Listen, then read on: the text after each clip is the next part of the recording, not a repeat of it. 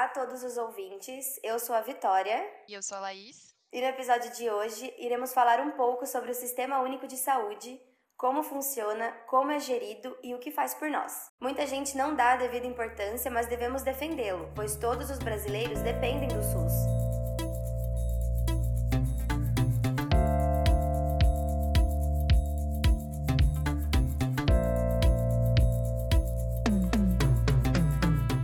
Nosso convidado de hoje é o professor Pascoal Barretti, formado em Medicina pela Faculdade de Medicina de Botucatu, a Unesp FMB. Entre 2001 e 2005, exerceu o cargo de superintendente do Hospital das Clínicas e entre junho de 2005 e junho de 2015 foi presidente da Fundação para o Desenvolvimento Médico e Hospitalar, FAMESP. De 2015 a 2019 foi diretor da Faculdade de Medicina de Botucatu. Atualmente é professor titular da disciplina de Nefrologia da Faculdade de Medicina de Botucatu e reitor da Universidade Estadual Júlio de Mesquita Filho. Seja bem-vindo, professor. Nós do GEIS agradecemos a presença do senhor e estamos muito honrados em tê-lo em nosso podcast. Eu que agradeço, né? Falar do SUS falar com gente jovem né? sempre é um prazer com o professor, né? mais do que o reitor, né? Um professor que tem no contato, né, com pessoas como vocês a razão, né, atividade na universidade. A honra é toda minha.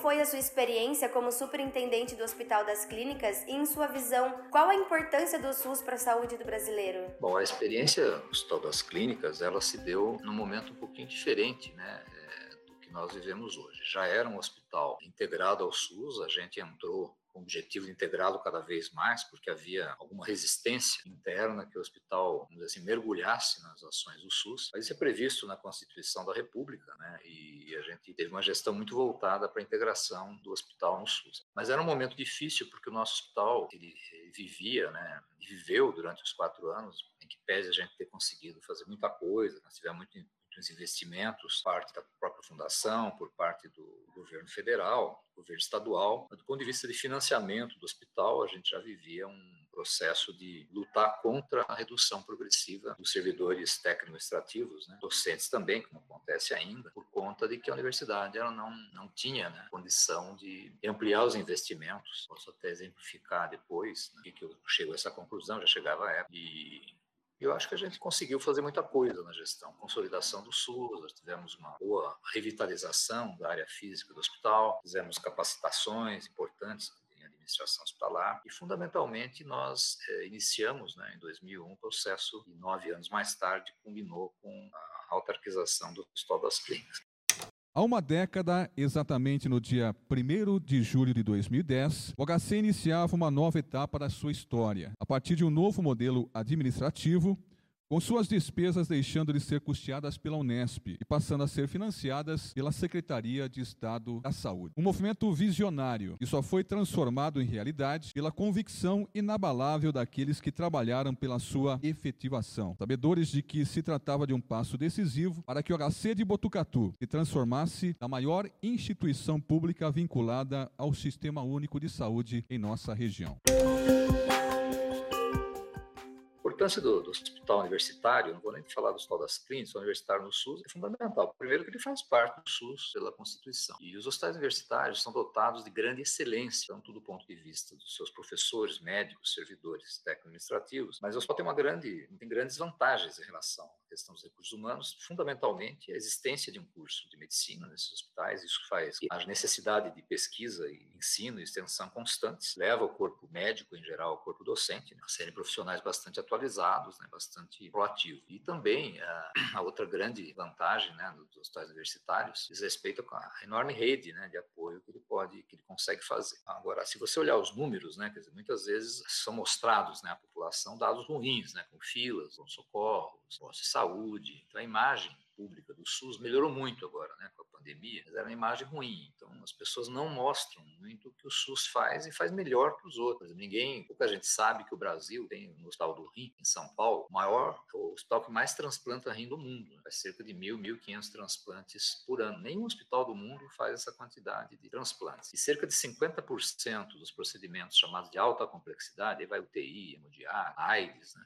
São feitos no SUS, né? que o Brasil tem os melhores, se não o melhor programa de AIDS do mundo. Né? O nosso sistema, nossa hemorrede, né? a questão do sangue, né? a política do sangue, né? a rede do sangue, é absolutamente invejável. Então o SUS tem grandes preciosidades. Tudo é uma questão de gestão e de aporte financeiro. O que falta para o SUS? Muitas vezes que ele oscila, né? a qualidade de gestão, quem está no comando da esfera federal, estadual, municipal. A gente vê hoje, por exemplo, Botucatu, a esfera municipal muito atuante né, no, no, SUS, para se dar uma ideia que o SUS pode oscilar, mas o SUS ele responde hoje quantidade enorme de acesso àquilo que a população jamais teria acesso. Né?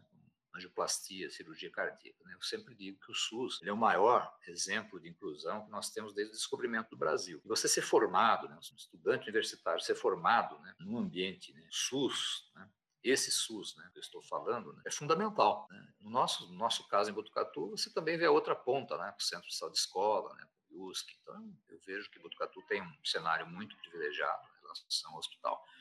Mas eu vejo o SUS, talvez, se não maior, mas um dos maiores bens, né? as maiores construções que nós temos que lutar. Né? Ele diferencia o Brasil, inclusive, de nações mais desenvolvidas do que a gente. Bom, como a Vitória já mencionou, o senhor foi presidente da FAMESP entre os anos de 2005 e 2015, certo? Sim. É, eu gostaria que o senhor falasse um pouquinho, então, de como era a relação dessa fundação com o SUS.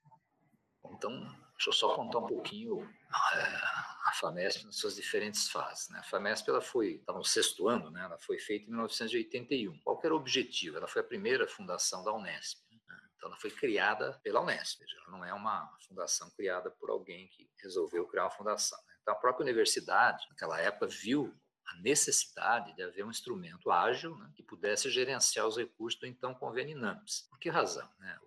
Os recursos que adentram o orçamento da universidade, que não são do Tesouro do Estado, são chamados recursos de receita própria. Né? Mas esses recursos entram no orçamento e segue toda a tramitação né, do orçamento. Então era muito comum na minha época, né, pelo menos até tempo que eu era R2, a gente ter sucessivas greves né, no Hospital das Clínicas por parte dos internos, dos residentes, por falta de material, falta de antibiótico, falta de condições mínimas né, de segurança para você tratar o paciente. Ao mesmo tempo, a gente tinha um recurso, e já era expressivo na época, que tinha muita dificuldade da Faculdade de Medicina, que gerenciava o hospital, utilizar o recurso. E na administração direta, que é como é o Hospital das Clínicas hoje, por exemplo, o Hospital das Clínicas hoje é autarquia, na administração direta, você para você mudar, então você tem um recurso para comprar é, aparelho de. Esse recurso você não consegue comprar antibiótico. Você tem um recurso para material cirúrgico, você não pode comprar eletrocardiograma. Isso quando você trata de administração caráter especial, autarquia de regime especial como a Unesp, isso não acontece. Então, eu aqui eu troco de rubrica sem pedir autorização para o Estado. Então, quando precisa trocar de rubrica, é muito difícil. Agora, você imagina isso no âmbito que a universidade não tinha autonomia. Então, qualquer coisa que acontecia, né, antes da autonomia universitária, levava meses para acontecer. Então, esse recurso ele não podia ficar engessado, né, grande dificuldade de se aplicar. Então, a fundação foi criada exatamente em 81 para você ter um mecanismo ágil, né,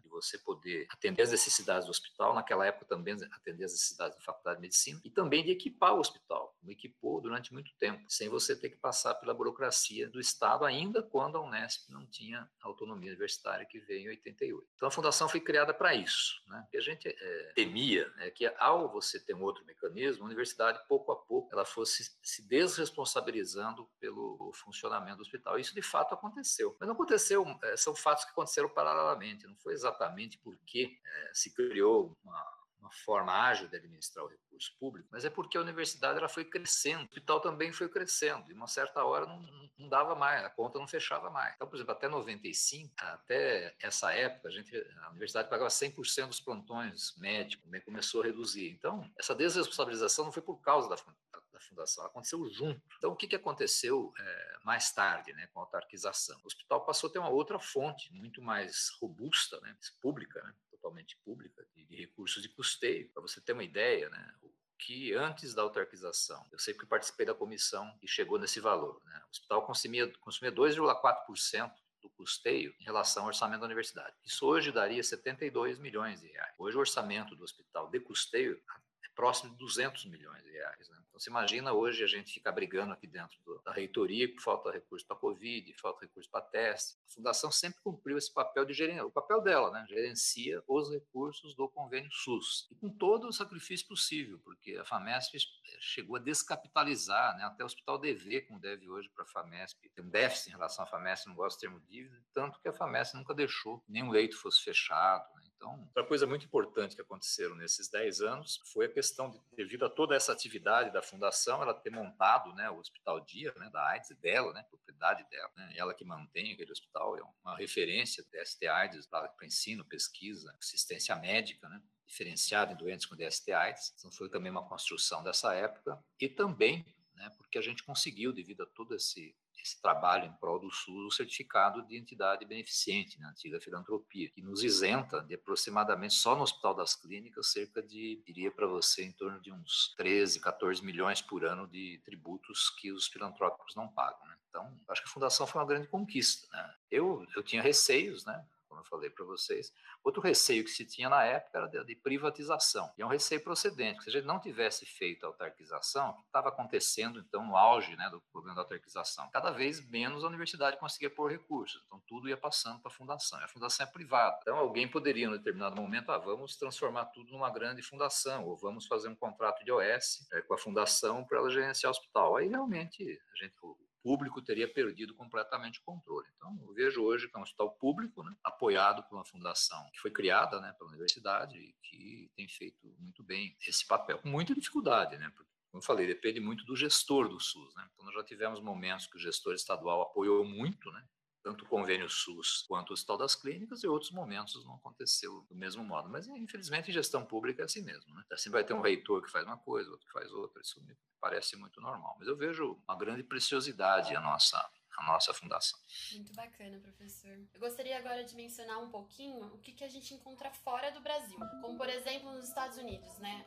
Hoje em dia a gente encontra a classe média alta brasileira parecendo preferir o sistema de saúde americano, onde a única forma de receber atendimento é pagando um convênio particular ou trabalhando uma empresa que ofereça esse benefício. Lá nos Estados Unidos, as pessoas abaixo da linha da pobreza ou idosos possuem o Medicare, que presta atendimento simples e emergencial. É comum também que em cada mandato presidencial ocorra facilitações ou reduções de acesso à saúde, como por exemplo entre as posses de Barack Obama e Trump. Bom, dito isso, é preciso entender que cada lugar possui suas demandas, né? Sendo muito importante a gente conhecer a história de organização sanitária individual de cada país, inclusive a nossa. Portanto, falando do Brasil, o que sabemos da história é que antigamente nem todos tinham acesso à saúde. Ela era restrita apenas aos trabalhadores. É, o que a gente gostaria de saber, que o senhor elucidasse para nós agora, era como era então o Brasil antes do SUS. No início do século passado, por exemplo, onde tivemos epidemias como a varíola, a febre amarela, como o Brasil respondeu a essas epidemias sem ter um sistema formado? Veja, o sistema de saúde antes, né, antes de qualquer organização mínima, né, se dava de duas formas, né, particular, né, pessoas pagavam o médico, é isso, ou benemerência. Né, era o tempo que eh, surgiram as Santa Casas de Misericórdia, não tem esse nome por acaso, entidade beneficente, havia muita participação de religiosos. Então, assim, você a saúde, né, era quase uma doação de benemerência de algumas pessoas ou aqueles que fundavam hospitais, mantinham hospitais. Então, era uma coisa absolutamente precária. Né? É, o enfrentamento da, da pandemia, ele se deu, hoje a gente sabe que aquela, aquele vírus, esse vírus atual é pior, porque proporcionalmente se morreu mais gente por milhão de habitantes com o coronavírus, com toda a tecnologia que tem hoje, do que aquela época. Né? Então, era uma medicina, por outro lado, junto com a medicina totalmente desenvolvida, primária, né? sem a questão da ciência né? que está desenvolvida. Não se tinha nem antibiótico. Né? Então, eu acho que antes, nesse começo do século, é difícil, mesmo que eu sou velho, mas não sou dessa época, mas que a gente lê é isso, que a gente conhece historicamente que é a medicina, como foi na Inglaterra, né? Outros países, era muito voltada à, benemerência, às instituições de caridade.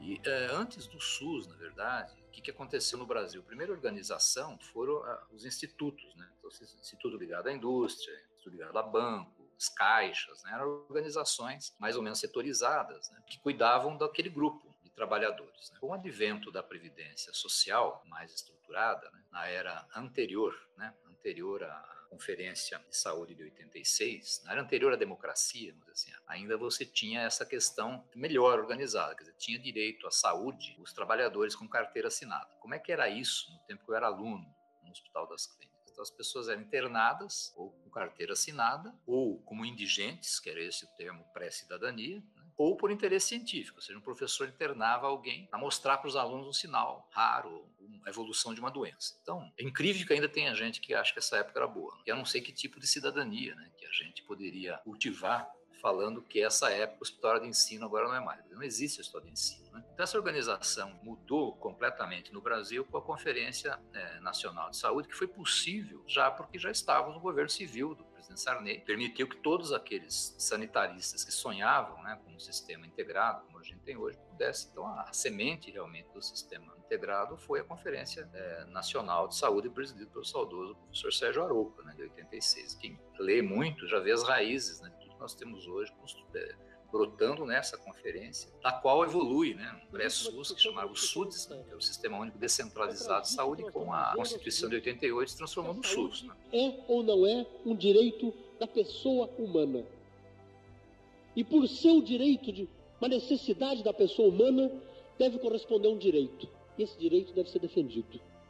E ao seu brasileiro, uma pessoa humana, deve corresponder ao brasileiro o direito à saúde. Se a saúde é um direito, a quem cabe garantir esse direito? Essa é uma história de construção de luta do povo brasileiro, dos sanitaristas, uma conquista enorme da sociedade. Então, o que, que nós vivíamos antes é, desse período em Botucatu? As pessoas internavam o que queriam, não era o que quem precisava. Internava, lógico que a gente internava o que precisava, mas muitas vezes era demandado por demanda do professor, ou assim, não pode internar porque eu estou com muito trabalho, não tem enfermagem, existe uma série de desculpas. E o foco não era os princípios do SUS, né? Universalidade, integralidade, é, equidade, né? Não havia esses focos. Né? Os focos eram muito ainda voltados para a visão acadêmica. Então não é possível. Né? Então, o SUS trouxe esse direito de cidadania todo e qualquer pessoa. Tenha ele plano de saúde, tenha ele carteira assinada ou não. O modelo americano não é um modelo que sirva de exemplo para ninguém, é péssimo. Né? Diria a Hillary Clinton que era melhor ficar doente e ser pobre no Brasil do que nos Estados Unidos. Tem exemplos, pessoas que eu conheço, catastróficos. Você deposita até na China, você deposita o cheque, ou vai para casa, morre. A saúde da família foi muito baseada no sistema inglês, mas o sistema nosso é um sistema ímpar, de construção ímpar, é o mais bem formatado sistema de saúde de todo mundo. Então mudou completamente. Claro que dentro da academia, né, do hospital, isso trouxe um conflito. Esse hospital não é mais ou menos, agora eu não posso mais internar na minha enfermaria porque alguém internou à noite. As pessoas tinham muito, nós professores, muita sensação de propriedade do bem público. O hospital é um bem público. Eu tive a satisfação em, em 2003, e após um planejamento estratégico que nós fizemos com toda a comunidade do Hospital da Faculdade e estudantes, a gente criar o que hoje chama plantão da regulação, que foi a questão da diretoria clínica e do plantão. A partir das seis horas, leito, os leitos são do SUS, o leito não é de professor tal, professor tal. Havia muito conflito, está muito organizado hoje, então nós não podemos, por exemplo, como acontecia antes, você poderia ter uma jovem com 17 anos com apendicite no pronto-socorro, mas não tinha leito na cirurgia e ficava cinco, seis leitos vagos, por exemplo, na, na ginecologia obstetrícia. Isso não acontece mais. Então, eu acho que antes e depois foi se incorporando muito a questão da cidadania. Ou prejuízo para o ensino, ou prejuízo nenhum para o ensino. Pelo contrário, os profissionais formados hoje são muito mais bem formados do que antigamente. Só que saudosistas que ainda acham, não, aquele tempo você aprendia melhor. Não aprendia melhor nada. Eu fui aluno. Para você aprender, você tem que ter um ambiente, primeiro, cidadão, um ambiente de SUS, de respeito, né? E tem que ter estrutura, você não pode... Eu ouvia falar de ressonância magnética, meu curso de graduação nunca vi fazer uma. A gente ia para Varé levar doente fazer ultrassom que não tinha no hospital. Diabo de hospital de ensino que é esse? Agora, a questão do ensino não é dependente do modelo, necessariamente. O SUS traz um ambiente de cidadania, mas depende muito da, da vocação do professor, do, dos métodos de ensino. Nós estamos passando por uma grande reestruturação curricular. Nós sempre tivemos um curso de medicina muito bom, acredito que ele vai ficar ainda melhor. Então, é, uma, é uma grande, é um grande radicalismo. Né? Não, o hospital perdeu muito. Não perdeu nada, né? Perdeu absolutamente nada. Quem que faz pesquisa no hospital? Os professores da faculdade. Né? Quem que dá ensino no hospital? Não são só os professores da faculdade, porque não é assim em nenhum lugar do mundo. São os professores, os médicos assistentes, em sua grande maioria titulados. Você aprende com a enfermeira, você aprende com o psicólogo. Formação é abrangente. Né? Então, existe um saudosismo muito grande. Né? Como eu sempre digo, prever o passado é muito fácil, mas eu acho que é um grande acerto. Né? grande acerto, o hospital tem se inserido cada vez mais no SUS. Então não há cidadãos de duas categorias, né?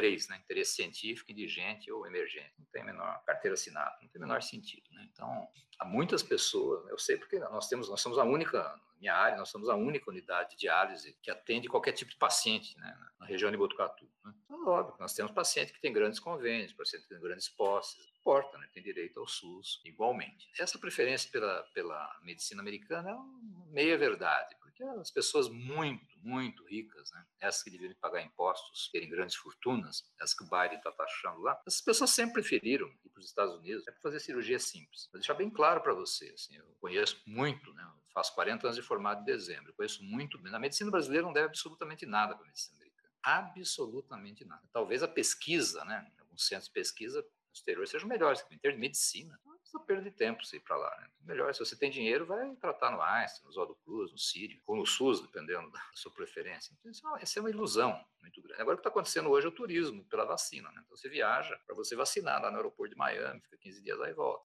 Cada vez mais, turistas latinos viajam para o território americano para tomar a vacina. Mas é falha nossa, né? Estamos atrasados com a vacinação. É, então, é bem complicado. O senhor poderia nos exemplificar, por exemplo, os países que não têm um SUS, que é um sistema único, gratuito, de direito de todos, Quais seriam as vantagens, se é que existem, de não ter um SUS? Não tem nenhum lugar que não tem SUS. Tem exemplos bons, né? O sistema inglês é muito bom, o sistema português é um sistema quase que eminentemente público. Né? Então, se paga muito imposto, o imposto reverte. Né? Então, são sistemas bem formatados. O Canadá é um sistema. Os Estados Unidos é péssimo. Um país que não tem SUS, que fez essa coisa que querem fazer aí, o Chile, por exemplo virou uma catástrofe. O X não tem SUS, virou uma catástrofe completa. A China não tem SUS. A China se tem um sistema público muito ruim, e eu conheço um cidadão chinês que já faleceu, que teve uma angina instável na China, cidadão chinês, que a família teve que aportar 4 mil dólares, senão não entrava para fazer angioplastia. Então, só tem desvantagem em país que não tem SUS. Né? Agora, os países desenvolvidos é uma grande mentira. Né? Alemanha, França, Dinamarca, Portugal, Canadá, Inglaterra, é uma grande mentira dizer que a saúde é bancada por iniciativa privada. Não é. Nem a saúde, nem a pesquisa. Né? Um enorme investimento saúde e pesquisa. Mas esses países são melhores porque as condições de vida são melhores, salário, a medicina é melhor. Então, os sistemas são países menores, é mais fácil de você gerenciar. Agora, não existe nenhum país continental como o nosso. O Canadá é um exemplo bom também. Fora esse, não existe um país da dimensão do Brasil que tem um sistema tão organizado quanto o nosso, que deveria ter um financiamento robusto. Pega a Rússia, por exemplo, que já foi comunista. Nós recebemos anualmente estudantes da Rússia fazer intercâmbio aí na, na medicina tropical. Eu tive a oportunidade de conhecer quatro delas. Elas ficaram espantadas por que, que no Brasil tudo é de graça, os medicamentos. Na Rússia, por exemplo, o transplante é de graça, o medicamento não é. Então, se o paciente não puder comprar medicamento, ele, ele fica, ele perde o transplante. Então, é uma grande falácia, esse negócio de corresponsabilização, ah, mas paga um pouquinho. Eu acho que o SUS ele tem que ser um sistema realmente universal, né? gratuito. Gratuito para a pessoa, não é gratuito para o Estado. Eu não vejo nenhuma vantagem num sistema que não tenha SUS. Conheço os sistemas que são muito ruins. Né? O sistema do, do Chile piorou muito, né? não sei, na Argentina não acompanha direito, Peru, piorou muito muito. O sistema Rússia, muito ruim. Aí é bom para quem tem dinheiro, né? Mas os sistemas europeus todos têm um forte influxo de recursos públicos. Talvez nem não totalmente como no Brasil, mas no Brasil também não é, né? Porque tem aí em torno de 20% que utiliza a medicina suplementar. Eu acho que com um pouquinho mais de, de vontade política, o SUS já é, em muitos casos, né? Com a da AIDS, dos transplantes, isso seria um exemplo para o mundo. Não vejo nenhuma, nenhum país tem um bom sistema que não seja público. Hoje em dia, existem muitas críticas né, ao sistema, está muito interligado em como uma falha pode acabar sobrecarregando todo o seu funcionamento. Por exemplo, o mau funcionamento de um posto de saúde pode acabar sendo ruim até mesmo no quesito federal. Qual a opinião do senhor sobre isso? Realmente tem uma dificuldade entre as unidades federativas que refletem um funcionamento inadequado do sistema? Eu acho que entre as unidades federativas, não. Eu acho que, o, como eu falei para você, o SUS ele prevê né, três comandos né, na mesma direção, que é o comando federal, estadual e municipal. Eles têm que trabalhar de modo integrado. Eu não preciso explicar por que no Brasil não se trabalha atualmente de modo integrado, mas já se trabalhou. Né? Se você pegar entre 1994, vamos dizer assim, 2016, né, 17, se trabalhou integrado. Não havia nenhuma dificuldade, tanto é que se montou a estratégia da saúde da família. Né? O problema é quando você tem, quando os entes quando os três comandos eles não se entendem, né? Como é o caso de hoje, né? Como esse patife de São Paulo quer, é quebrar o Estado, quebrar o Brasil. Nenhuma crítica ao ministro, pelo contrário, ele é um diferencial nesse momento dessa bagunça toda, mas, mas não pode haver, né? Um, ministro, por exemplo, da saúde militar não vai conseguir se entender com um gestor, um gestor sério, estadual, seja que estado for. Agora, o que existe é, é, é uma coisa, primeiro, que a imprensa gosta de mostrar coisa ruim. Né? Morreu alguém, o SAMU chegou atrasado, a impressão é que isso é culpa do SUS. Né? O SAMU é a construção do SUS, né? isso aí não é construção americana, isso aí veio um sistema francês. Né? O SAMU é um grande, o SAMU poupou Ninguém fala os milhões de vidas que o SAMU poupou, particularmente em, em, em doenças, insuficiência coronariana aguda e acidente vascular cerebral. Ninguém fala que nós temos em Botucatu o único centro do SUS na região que faz intervenção em paciente com AVC. Tem nenhum outro do SUS na região que faz. Né? Então, é, AIDS, Ninguém fala desse lado. Agora fica realmente a crítica pegando. Não tem pronto-socorro que não tem fila. Já se organizou muito, pronto-socorro referenciado, infantil. Agora, sempre, quanto mais você tem oferta de saúde, mais você vai ter reclamação. Isso é absolutamente normal. Você nunca ouviu alguém falar mal do Hospital das Clínicas de Concha. Lá não tem Hospital das Clínicas. Então, agora, a, precisa haver realmente a coordenação, né? Dos três níveis, né? Responsabilidade dos três níveis, está muito bem claro na, na, legislação do SUS a responsabilidade do que é federal, estadual municipal. Então, acredito que isso, às vezes, não é bem entendido entre os governantes e gera, e gera distúrbios. Né? Já, foi, já aconteceu isso em Botucatu, não vou citar governo, já aconteceu que havia governo que não entendia o papel do Estado das Clínicas. Eu via muitas vezes assim, o Estado das Clínicas é uma benção e uma maldição, falta de entendimento do que que é o Hospital das Clínicas. Então, eu acredito que, que esse olhar negativo para o SUS é uma coisa que a, uma coisa que nós estamos tentando cultivar na Unesco, a comunicação científica, né, o letramento científico, né, a extensão que leva a universidade perto né, da comunidade, principalmente agora, né, que as pessoas entenderam, pelo menos bem mais, a importância do SUS por causa da, do combate à Covid. Eu acho que isso é o que nós temos que responder desse modo. Nós, universitários, temos nos aproximado da sociedade, seja as iniciativas de estudantes, de professores, a nova extensão, né, que não é mais aquela extensão parecida com você lá fazer um trabalhinho e voltar, mas extensão social, extensão inovadora, né, essa integração do estudante com, com, a comunidade e também a comunicação científica, que é uma coisa que é um dos eixos né, do, do nosso ideário aqui na reitoria, é aproximar a ciência. O Unicamp faz isso muito bem, a USP, aproximar a ciência da comunidade, porque as, as, fake news ou as informações desencontradas, cientificamente, elas circulam seis vezes mais rápido do que as informações científicas. Se o presidente da República fala. Lockdown não é remédio mais gente vai acreditar do que as evidências mais do que robustas que o lockdown funciona. Então, isso é, é, é, uma briga difícil, porque nós estamos num meio em que a comunicação ficou muito rápida, né? com ela veio também a falsa comunicação. Então, é difícil. Mas eu acho que o olhar negativo do SUS ele é, ele é em geral, preconceituoso. não estou dizendo que funciona bem em todo lugar, mas ele tem condições de funcionar bem em todo lugar. Depende muito dos gestores. Entendi, professor. Também nesse contexto de pandemia, é, a gente pode destacar as novas ações que o Ministério da Saúde abordou no combate ao coronavírus, como por exemplo o serviço de telesaúde. Botucatu, de forma pioneira, ela montou uma central Covid com cinco postos de atendimento telefônico, para poder tirar dúvidas e até realizar atendimentos domiciliares. É, essas novas ações, elas possuem mais reflexos positivos ou elas também têm efeitos negativos? Não, ela tem todo um reflexo positivo, né? Inclusive a gente está estendendo, né, modelo que já existe no Hospital das Clínicas para toda a Unesp, que é o, o eCare Sentinela, né? Foi feito o piloto em Dracena e Presidente Prudente, que vai dar acesso a toda a nossa comunidade universitária exatamente a essa questão, né? Desde módulo informativo, se conhecer mais a doença, até realmente o teleatendimento. Na área de psicologia, nós estamos estimulando muito os NTAPs, né, em Bauru e Assis, para você dar teleatendimento.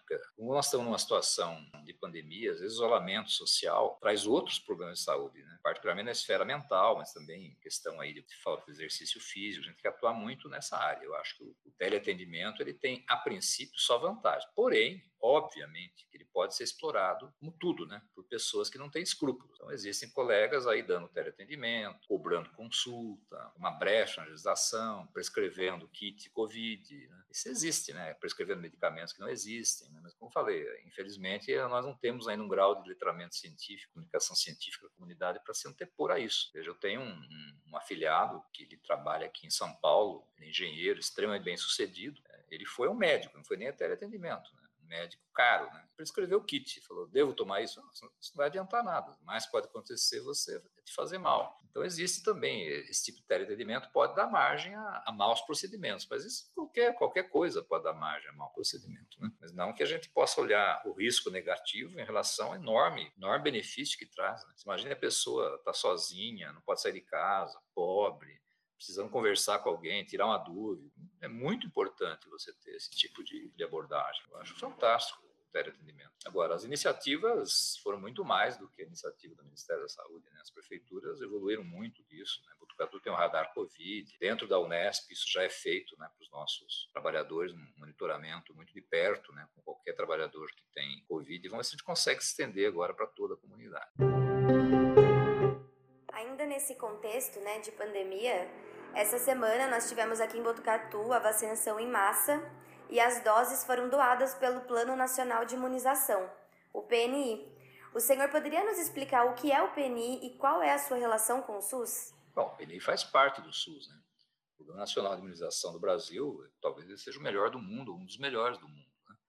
O Brasil sempre teve marcas fantásticas, né? Cobertura vacinal em vários, em vários episódios. Vamos lembrar alguns recentes. A H1N1, a resposta do, SUS via PNI foi fantástica. Né? O Brasil rapidamente desenvolveu a vacina, né? o Brasil venceu, né? parecia catastrófico em 2009, que é o advento do HN1, todo ano essas vacinas são atualizadas, né, porque você tem dois gigantes, né, principalmente um, maior que o Butantan, né? a mola mestra do PNI. Então, 100% das vacinas de gripe no Brasil são produzidas pelo Instituto Butantan. Fiocruz também tem, tem o seu papel, né? isso daí, na parte de pesquisa, é um dos maiores institutos de pesquisa do país. Então, nós temos preciosidades aí que dão suporte ao PNI. Mas o PNI, os profissionais que trabalham no PNI, são pessoas altamente qualificadas. Febre amarela foi dada uma resposta muito rápida. O Botucatu vacinou toda a população de febre amarela, em 2009 também, em poucos dias. Isso é o PNI é absolutamente membro do SUS, não tem relação com o SUS, ele faz parte da, da parte do, da, dos objetivos do SUS, que é a promoção, que é, que é a prevenção, né? prevenção e proteção à saúde. Né? Então, o PNI do Brasil é fantástico. Agora, evidentemente, né, tem dois fenômenos. Às vezes, a desresponsabilização dos governos, né? Ultimamente, em alguns momentos do governo federal, do ministério, né, houve uma redução muito grande da, da, da porcentagem de cobertura e esses movimentos irracionais, anti-vacina, né, infelizmente, têm permeado o mundo. Né. E, infelizmente, no Brasil nós tivemos, por se negue, nós tivemos um combate né, à vacina do coronavírus que atrasou tremendamente a vacinação. Isso não está acontecendo agora, por, pelo menos por parte do Ministério da Saúde. Então, agora, no caso de Botucatu, o que aconteceu foi uma coisa que o PNI, ele, ele não é que o PNI doou as vacinas, né? O PNI é um programa, né? O que aconteceu foi isso, um, um, uma iniciativa de pesquisa, né, do professor Fortaleza, que se associou a uma outra pesquisadora brilhante da Universidade de Oxford, que é uma brasileira, Sue Clements, jovem. Né? Ela que coordenou os estudos da Oxford AstraZeneca. Então, eles construíram um robusto projeto de pesquisa. Esse projeto de pesquisa ele foi apresentado ao, ao, ao governo federal, mas quem doou as vacinas foi a Fiocruz, ela que produz. Né? A Fiocruz ela doou o primeiro lote e reservou o segundo lote. Passou por todas as instâncias regulatórias, éticas, durou um monte de tempo passar no CONEP, tem todo, todo o desenho de um projeto de pesquisa. Agora, o nós estamos dizendo é assim, esses dados todos eles serão contabilizados como uma ação do PNI, não é um estudo isolado. Né? Então, tudo isso vai ser disponibilizado para o SUS, a resposta vacinal, e contabilizará no quantitativo do Programa Nacional de Imunização. Mas a doação como insumo de pesquisa, na verdade, porque a Fiocruz é uma instituição de pesquisa, foi da Fiocruz. Né? E o governo federal, via CNPq, que é outra instituição de pesquisa, é, fará o repasse para a Unesp, né, para a reitoria, depois daqui para a Faculdade de Medicina, dos sequenciadores, do, dos insumos para o sequenciamento genômico, que é, é, exatamente uma das condições que, por que Botucatu foi escolhido. Porque você tem um prefeito que estava interessado, ele não descansou, um pesquisador foi atrás de um grande projeto de pesquisa, essas coisas vão somando, tem a Unesp, um parque tecnológico na área pesquisa biológica enorme, né, que já tinha condição de fazer o sequenciamento, a gente acabou consolidando logo no começo da gestão, antes de tudo isso, o, o, o laboratório de sequenciamento das variantes, né, o monitoramento da cidade é muito forte, né, aí você falou da, da central coronavírus, do, toda a vigilância, então tudo isso, sem isso, pesquisa não tinha nenhuma condição de acontecer. O teste de contactante, não foram diferenciais, e, e o tamanho da cidade, não dá para fazer um projeto desse, uma cidade, tamanho de Campinas, por exemplo, né, você não vai conseguir controlar a população. Então, acho que é, Botucatu foi escolhido pelo, por tudo que se construiu em Botucatu ao longo do tempo, pela vontade política do prefeito, pela capacidade da Unesp, também pela sensibilidade do atual ministro. Colocou toda a sua equipe à disposição é, do projeto. Agora, se nós não tivéssemos no Brasil uma Fiocruz, não saía projeto nenhum, porque não tinha quem produzisse a vacina. Então, a Fiocruz, ela não é do governo federal, a Fiocruz é do povo brasileiro, assim como o Butantan não é do governo Dória, nem do governo Alckmin, é do povo brasileiro. Né? Então, são instituições seculares, né? que mais uma vez dão a resposta. Agora, o Programa Nacional de Imunização do Brasil sempre foi um exemplo para o mundo. Né? Se erradicou a poliomielite, quase se erradicou o sarampo, aí deram uma bobeada, voltou o sarampo, mas já resolveu. Então, tem muitas doenças, se você olhar na, na lista de notificação compulsória né, das doenças, elas elas não acontecem no Brasil há décadas raiva humana praticamente não aparece mais. Lógico que isso era a proteção da saúde animal. Né? Então, o Brasil tem realmente um modelo de Programa Nacional de Humanização da mais alta qualificação. E, produz, tem tecnologia para produzir vacina. Né? Se nada atrapalhar, eu acho que ano que vem o Brasil vai ser dependente, né? autônomo na produção dos IFAs, aí, os insumos necessários para a vacina e outros biofármacos né, que virão por aí. Nesse contexto ainda de Plano Nacional de Imunização e de doenças que o senhor acabou de comentar, faz um tempo que a gente tem falado muito em dengue e ela é combatida pelo SUS, né? pela vigilância epidemiológica ou pela vigilância ambiental. Quais foram os outros grandes exemplos desse tipo de combate feitos pelo SUS até hoje? São vários, né? Imaginar aí poliomielite, febre amarela, H1N1, DST AIDS, a AIDS foi uma coisa mais robusta, né? Aconteceu antes, que será no futuro todo esse cabedal de conhecimento do coronavírus. A AIDS, eu me lembro, com os primeiros casos de AIDS, acho que por 83, eu estava na residência, né? Ela foi durante muito tempo considerada uma doença fatal, que se produziu no Brasil de conhecimento em relação à AIDS, um programa de AIDS, foi absolutamente fantástico. Você pensar, doença que praticamente você não vê mais, né? Como tétano, tétano natal, rubéola congênita praticamente não tem mais, febre amarela, combate muito intenso, febre amarela, a gripe, né? Gripe foi um exemplo fantástico isso daí, né? E a AIDS, né? Eu acho que são exemplos de que, que, o SUS conseguiu. O AIDS não com vacina, mas o SUS conseguiu dar resposta, né, a todas essas doenças. Agora a gente tem que estar preparado, né? Aí sim, a importância da ciência, tecnologia, de você não combater, não destruir as instituições de pesquisa para as doenças emergentes. Daqui a pouco surge uma outra coisa. Por exemplo, os conhecimentos que a FAPESP ajudou muito, nós temos hoje de Zika, né? O Instituto de Pesquisa no Brasil, Pernambuco, a FAPESP, que foram que deram o norte para o mundo das complicações da Zika, por exemplo, recém-nascidos. Né? Os maiores pesquisadores de Zika, o Sr. Jaime, que está hoje coordenando um dos laboratórios de sequenciamento, é da, biólogo da, da, das ciências agronômicas. O Brasil tem muito pesquisador e tem um sistema absolutamente preparado. É só não atrapalhar, né? É só o governo atrapalhar que, que não tirar e não afogar o financiamento, que o SUS deu resposta muito rápida. Evidentemente que seria impossível né? antes do SUS. Né? Você imagina como é que você ia fazer isso? Você ia fazer todo um combate à AIDS, por exemplo. A vacina já existia, já ia bem, né? Mas melhorou muito, porque com a consolidação dos sistemas, nós passamos realmente essas instituições de pesquisa serem muito fortes, competitivas e quase autossuficientes na produção de vacinas imunizantes, né? citando particularmente o estudo Butantan. Agora falando um pouquinho sobre gestão, o congelamento dos gastos pode influenciar na estrutura e financiamento do SUS, como por exemplo a emenda do fim do mundo em 2016, que congela os gastos públicos por um período de 20 anos. Como essa medida provisória influencia na qualidade da saúde e onde ficam os maiores e menores investimentos? Se está chegando menos recurso, como decidir onde investir? Veja, essa, essa foi um desastre, né? Isso, na verdade, acabou sendo consolidado né, em 2018, que era um, era um presente injusto né, nos 30 anos do SUS receber esse congelamento. Porque a hora que você, você reajusta né, o valor anterior do SUS um índice inflacionário, esse índice inflacionário, em geral, é muito abaixo, a inflação da saúde é muito mais alta a inflação do SUS. Né? Porque a saúde vai ficando cada vez mais cara, questão da longevidade, incorporação tecnológica. A saúde é uma das poucas áreas do conhecimento que a tecnologia não traz redução de custos, ela traz aumento de custos. Você descobre um método diagnóstico novo, medicamento novo. Eu acho que é, essa redução ela ainda não é tão sentida pelo esforço dos estados e dos municípios. Dizer, a responsabilidade dos estados e dos municípios, né, devido à, à redução né, do orçamento federal, é, aumentaram muito. Todo, todo, esse, todo dirigente estadual municipal é capaz de mostrar o quanto aumentou o percentual de comprometimento da receita dos municípios, né, dos impostos, com a saúde. Isso tem, logo nós vamos ver uma linha clara em relação ao congelamento de gastos. Eu acho que isso não impactou ainda demais nenhuma ação, mas vai impactar no futuro. Né? Nós vivemos aí é, um momento de, de, todo o foco é na pandemia, né? mas o que, que pode impactar mais? Né? É, é lógico você imaginar que é muito difícil fazer escolhas, né? porque você não pode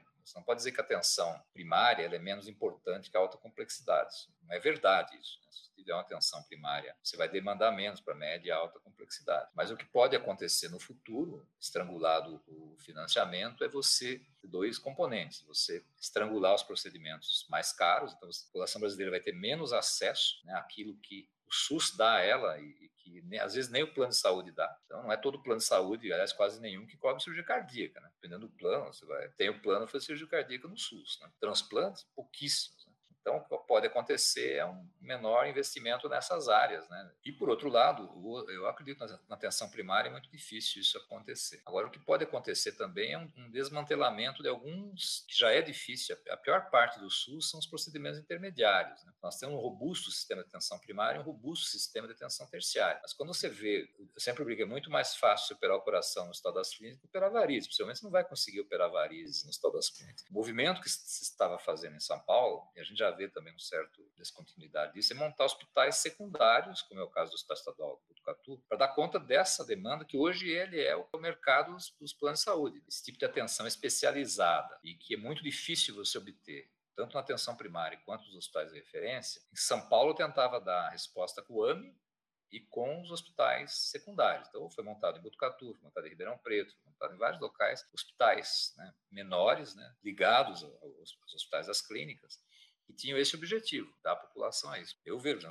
esse hospital secundário em Botucatu tem grandes problemas de financiamento, o AMI acabou indo para outra, outra entidade, por questão aí de, da maneira que foi feito o processo licitatório, mas eu acho que nós vamos ter cada vez mais esse tipo de medida favorecerá os empresários do setor saúde. Então, quem puder pagar vai acabar. Quem não puder pagar vai uma coisa que não é urgente e vai esperar anos. Né? Que não pode acontecer é você reduzir a oferta de acesso aos procedimentos importantes, né? como UTI, transplantes, AIDS, que isso daí só o SUS que faz, né? faz para todo mundo. Né? Você vê alguém percentual de pacientes com AIDS que tratam iniciativa privada é pífio. Né? Só de pessoas que transplantam iniciativa privada é pífio. Né? Dos mil, mil quinhentos transplantes que o Hospital do Rim faz, não tem comparação. Né? Então, hemodinâmica, né? os procedimentos de intervenção cardiovascular, tanto cerebrais quanto cardíacos, né? dificilmente, eu falei, na China não faz, você tem que pagar. Então, isso, nós temos isso a qualquer momento em Botucatu. A pessoa faz AVC, se ela chegar a tempo no hospital e tiver prognóstico, ela, vai, ela, não vai ficar com sequela. Então, a hora que o, que o corte chegar a esse ponto, né, nós vamos ter muito problema. Isso é um procedimento, é uma coisa que vai acontecer de médio prazo. Por isso a gente já vê com muita preocupação esse negócio de voucher da saúde, são armadilhas. Né? Ah, o que é você, cada brasileiro pagar 10 reais? Não é nada, mas isso vai aos poucos vai desmontar esse sistema. E não é verdade que o sistema ele é impagável, ele não é impagável. Só ver o orçamento da União, no que se aplica, você vai ver que poderia se aplicar muito mais no Sistema Único de Saúde. Bom, a maioria dos brasileiros não sabe, mas o SUS não está apenas nos hospitais e em postos de saúde. Ele também está presente em outros locais, como, por exemplo, mercados, aeroportos, rodoviárias. A gente também já falou sobre o PNI. Então, assim, quais seriam os outros órgãos vinculados ao SUS e quais as suas funções? Então, você vê, por exemplo, a, a vigilância né, sanitária, a vigilância epidemiológica, a vigilância de saúde, ela não abrange só ações médicas. Né? Então, se imaginar, por exemplo, vocês mesmos, né, os, os veterinários participam aí no controle de zoonoses, a função do SUS. A saúde animal hoje está dentro das metas do SUS. Educação em saúde, né? Uma coisa que ninguém valoriza, o SUS tem vários modelos de educação em saúde. Esse SUS, às vezes, a pessoa não enxerga, né? Você falou dos aeroportos, mas eu acho que essa questão de controle de alimentos, controle de medicamentos, ninguém, as pessoas esquecem, né? O papel da Anvisa no controle de medicamentos. Né? Então parece que o SUS é só hospital, posto saúde, mas não, o SUS é um arcabouço enorme de objetivos. Né? Saúde trabalhador, uma coisa que as pessoas esquecem que está no âmbito do SUS. Né? O SUS tem que fazer saúde trabalhador nos seus múltiplos aspectos. Né? Então, as doenças ocupacionais têm um impacto importante né? em risco de vida, em risco de comorbidades, de incapacidades permanentes. Então, o SUS tem uma gama, né? uma gama de ações, desenvolvimento de novos produtos. As pessoas acham que isso é só a função das, das empresas privadas. Então, por exemplo, exatamente o que eu estava conversando com o senhor Zago. Né? Nós temos em Botucatu, aí no, no CEVAP, que está lá no, no Lajeado, uma iniciativa, já, tá, já tem recurso é, disponível para isso, a construção de uma fábrica-escola, que produzirá medicamentos em pequena escala para você fazer testes clínicos. Né? Hoje a gente chega até o teste pré-clínico. Né? Isso é algo que não tem no Brasil. Então, você, você digamos que a, a Vitória ela descobre o medicamento, né? ela consegue até fase pré-clínica. Não é para colocar para teste clínico, ou ela vende isso para uma empresa, né? ou ela não faz. Então, nós estamos querendo vencer essa ponte, dando mais soberania para o país. E essa iniciativa agora, é, ela está muito alinhada com a iniciativa da FAPESP, né? Você talvez construir uns três locais do Estado de São Paulo que dê essa condição de você testar esses fármacos de modo independente e essa produção ser fundamentalmente, pode ser até comercializada, né? pode ser fundamentalmente patenteada para o Butantan, Fiocruz, é, Instituto Vital Brasil, né? isso está à disposição do SUS. Então, o SUS é uma rede, né? uma rede de ações extremamente importante. É que as pessoas, é, é como eu falei, nós também, profissionais de saúde, divulgamos pouco né? o que é o SUS. Né? Isso é uma coisa que tem que ser pauta constante, né? pauta constante, divulgar o tamanho do SUS, né? a abrangência das suas ações. Né? Lembrou muito bem, mas eu cito aí grandes exemplos a produção de, de, de biofármacos. Né? Você tem uma ideia que aquele Vonal Flash, né? a androsartona dispersível, né? essa formulação dispersível é tecnologia da USP. patente disso é da USP, os royalties são da USP. A droga já existia, mas ela desenvolveu essa tecnologia que muitas vezes não precisa aplicar droga injetável. Então, o Brasil tem enormes iniciativas e pesquisa e todas elas estão dentro do SUS. Né? Só que é o, é o, SUS que a gente não vê, né? da, da inovação, saúde, né? É isso que eu estou falando, o SUS da, do controle de alimentos, do controle das águas, combate às, zoonoses, controle de vigilância dos portos e aeroportos. Os portos já é um pouco mais, mais, mais precário, mas também faz parte. Se você lê toda a Lei 8080, 1990, nós estamos falando de, de 32 anos, 31 anos atrás, tudo isso daí já estava lá previsto. Educação em saúde, saúde trabalhador, tudo isso é SUS, né?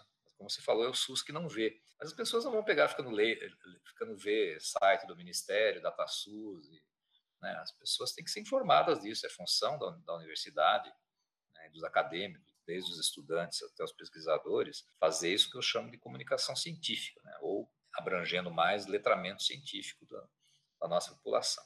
Agora que sabemos que o SUS está inserido em muitos lugares e que agrega diversos profissionais, qual é a função de um profissional da saúde? O profissional da saúde é difícil dizer, porque é, é tanto, mas ele, o profissional da saúde é um agente de transformação da sociedade. Né? porque ele atua, ele é capaz de atuar em todo o ciclo, todo o ciclo, né, de vida e todo o ciclo vital, né? Então, profissional de saúde é desde aquele, né, que, que inspeciona alimentos, desde aquele que faz vacina, desde aquele que acompanha crescimento, né, que vê a qualidade aí dos produtos de origem animal. O profissional de saúde é o enfermeiro, que foi o profissional de saúde do, do ano, né, o ano passado, que é aquele que mais atuou né, na frente do Covid. É um profissional que atua na, não só na assistência médica, mas todo esse ciclo que a gente chama, se você pegar, poderia é, falar de promoção de saúde. Vou dar um exemplo: quem faz promoção de saúde, educador físico, profissional de saúde. A promoção de saúde não é vacina, a promoção de saúde é você evitar que a pessoa fique doente, coisas assim, evitar que aquele risco de doença aconteça. Então, você pegar os nutricionistas, a questão da, da, da alimentação saudável, você pegar um educador físico na questão da, das práticas é, esportivas, todos esses são profissionais de saúde, né? Você pega aí o controle de alimentos, que é mais afeta a área de vocês, né? a produção de, de, de alimentos, você vem da área, então, aí você passa entre a promoção de saúde a proteção à saúde. O controle de alimentos é proteção à saúde, como as vacinas, né?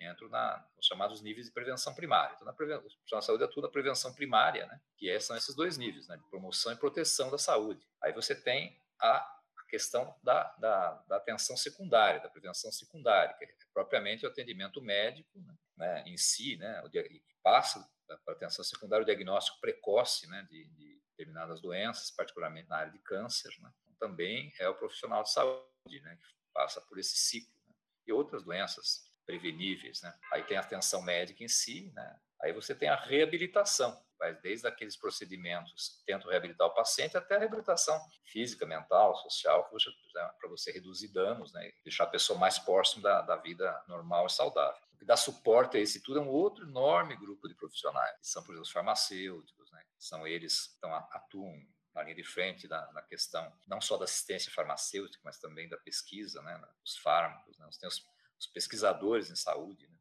Vamos imaginar, por exemplo, nosso nossos dois coordenadores do, do, sequenciamento do coronavírus, os dois são biólogos, e são vinculados à Faculdade de Ciências Agronômicas. Né? Só que um é virologista e a outra trabalha com biologia molecular. Eles não são profissionais de saúde? É claro que eles são, mas eles estão na pesquisa em saúde. É muito difícil você definir o que é um profissional de saúde, mas ele atua realmente durante todo o ciclo de vida e todo o ciclo vital. Agora, ano passado, com muita justiça, o enfermeiro foi considerado, até porque foi que mais se expuseram, né, como os profissionais de saúde do ano. Né? Lembrando também, aí a gente às vezes esquece os grandes profissionais de saúde que são da saúde bucal, né? Também muito sofreram, sofrem, sofreram muito risco, né? Durante a pandemia. Que nos orgulha muito é que os profissionais de saúde eles foram realmente a campo, né? A gente viu, imensa maioria, uma ação muito corajosa dos profissionais de saúde, né? Muito antes de vacina. Eu acho que o profissional de saúde ele ele é tudo isso. Como o senhor comentou no início do nosso bate-papo, é muito comum a ideia do SUS ser sinônimo de condições de trabalho exaustivas, filas gigantescas ou de falta de verba, o que pode influenciar na opinião e no modo como as pessoas tratam o sistema. Então, para finalizar nossa conversa, como mostrar à população que o SUS é mais do que essas visões generalizadas? Como fazer a população reconhecer o bem que tem em suas mãos quando falamos de saúde pública e como podemos defendê-lo? É, eu acho que essa é uma, uma missão dada exatamente ao tipo de profissional, desde a da graduação né, até aqueles que já, já, já não estão na ativa. Né? Nós, profissionais de saúde e profissionais de pesquisa, incluindo os professores universitários, estudantes, nós temos a obrigação republicana né, de informar a população. Isso pode fazer do modo mais simples possível, né, que são os seus vizinhos, os seus parentes, né, tem dúvidas, né, toda hora vem essa questão, me falaram isso, porque hoje tem muito me falaram, ouvi falar, saiu no grupo do WhatsApp, principalmente que você vive num, num, país onde a ciência, particularmente nos últimos anos, ela tem sido negada. Né? É dever da comunidade científica, mas também é dever dos, dos profissionais da informação, também de cada cidadão, né? e dos profissionais de saúde né? que estão, estão atuando, né? desse compromisso com, com o Sistema Único de Saúde, que é um compromisso com o Brasil, né? É, com a humanidade, né? de, de mostrar o que é o SUS e também, mais do que isso, mostrar o que é ciência, quanto a ciência existe né? Em cada ato né? É, que, a gente, que a gente faz. Né? Uma leitura muito interessante, né? Vocês que estão interessadas nisso, eu recomendo do meu colega ex-leitor da Unicamp, o professor Marcelo Nobre, é um físico, né? E ele escreveu um livro exatamente com essa visão de você mostrar a ciência de modo muito simplificado, né? Para os leitores que não são da ciência. Então, esse livro, que é maravilhoso, com R$ reais, a Amazon está vendendo mais barato, se chama Ilusão da Lua. A Lua, essa coisa da Lua grande, é tudo ilusão de ótica, coisas não muito bem explicadas pela ciência. Então, ele mostra como é que surgiu a culinária, como é que, por exemplo, ele começa a dizer como é que os homens primitivos eles resolveram assar carne, né? Porque você assa carne, você tem uma coisa que vai durar mais, que armazena mais caloria e mais palatável do que você comer carne crua, né? que estraga, é ruim de comer, não armazena caloria. Então, todo esse conhecimento humano, né, que constituiu a ciência, ele está em cada ato que a gente faz no dia a dia, por exemplo. O que, que tal, tal tipo de água tem um café diferente, como é que fazer café de um jeito e de outro, carne bem passada, carne... Então, ele tenta mostrar, no olhar de um físico, a importância da ciência no nosso dia a dia. Então, eu, como profissional de saúde, ele é um... Todos nós, universitários são, temos que ser agentes de transformação, a gente tem que transformar é, e negar todo esse tipo de questionamento da ciência né, a, a, cada momento. Né? A gente acabou de ver aí uma certa manifestação em Botucatu, não vou dizer de onde, assim, Vamos, vamos parar um pouco a ciência, né? vamos parar de ouvir os pesquisadores da Unesco, é uma bobagem. Então, a gente precisa ouvir a voz da ciência. Então, nós temos que fazer, e na nossa parte, institucionalizar a comunicação científica. Porque a comunicação pela imprensa ela é muito derivada de opiniões, de politizações, mas acho que precisa ter um jornalismo científico. Nós estamos montando forte. Aliás, hoje à tarde eu vou cuidar disso na editora, na editora da Unesp. Tem que ter um jornalismo científico forte que chegue todos os dias, né, nos e-mails ou nos meios de comunicação de toda a comunidade da Unesp. A gente tem que multiplicar isso, multiplicar as entidades estudantis, movimentos como os de vocês, grupos, né, tem que multiplicar esse tipo a comunicação científica é a única arma que nós temos, e o letramento científico, para a gente aproveitar esse momento que, apesar das visões negativas, a sociedade, como nunca, espera que a medicina, que a ciência, né, que a pesquisa, ela resolva né, o problema da pandemia. A gente tem estado a todo tempo. Eu acho uma oportunidade igual essa só houve depois da bomba atômica. Percepção da sociedade da importância da ciência. Você vê hoje o prefeito falar em ciência, Renan Calheiros fala, fala em ciência. Né? Eu acho uma excelente oportunidade de não perder esse momento que a anticiência e as fake news e a comunicação contra a ciência circula muito mais rápido, principalmente quando você percebe, né, tem a percepção que tem um projeto de desconstrução né, da ciência, porque a ciência liberta. Né? A ciência, cada, quanto mais o país é democrático, mais a ciência progride. Né? Ciência, pesquisa, universidade, elas são sempre anteparos muito fortes a, a, a, intuitos autoritários negacionistas. Então, nós temos esse papel, questão partidária, essa questão de cidadão. Combate isso, vocês têm meios de comunicação próprios, universidade, eu também já tinha, né, quando eu era estudante, de esclarecimento da sociedade. Então, isso é absolutamente fundamental. Os posicionamentos públicos, né, nós viemos a público, estava no CRUESP cinco vezes, né, fazer defesa da ciência. Até sociedades científicas estavam indo atrás aí de vermectina, cloroquina, essas coisas, por questões puramente partidárias. Né? Então, nós temos cada qual né, no seu ambiente, tudo aquilo que a gente puder influenciar, cada um de nós, né, puder influenciar o seu, o seu meio ambiente, né, o seu ecossistema, né, da importância da ciência. Né, eu acho que a gente vai pouco a pouco desmontando. Você consegue imaginar que na Alemanha, foi lá um presidente da República, um militar, falar que o isolamento social não funciona, não vai ter ninguém para assistir. Né? Não é só questão da educação, é questão da ciência, e isso a gente deve para a sociedade, a ciência chegar mais perto da sociedade. Bom, professor, foi uma ótima discussão. Muito obrigada por ter aceitado o nosso convite para estar aqui hoje nesse episódio. Foi praticamente uma aula de ensinamentos básicos sobre o que é o SUS, sobre sua gestão, seu funcionamento seus grandes feitos, né? E depois de todas as nossas conversas, a gente vê como é muito importante que cada cidadão brasileiro saiba um pouquinho sobre esse assunto, como o SUS está inserido na história brasileira, como ele atua hoje em dia, quais os profissionais envolvidos e sua importância no enfrentamento de doenças.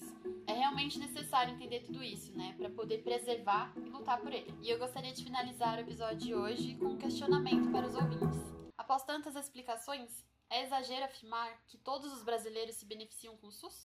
Esse episódio utilizou áudios de Hospital das Clínicas Botucatu, ENSP Fiocruz, TV Brasil e UOL.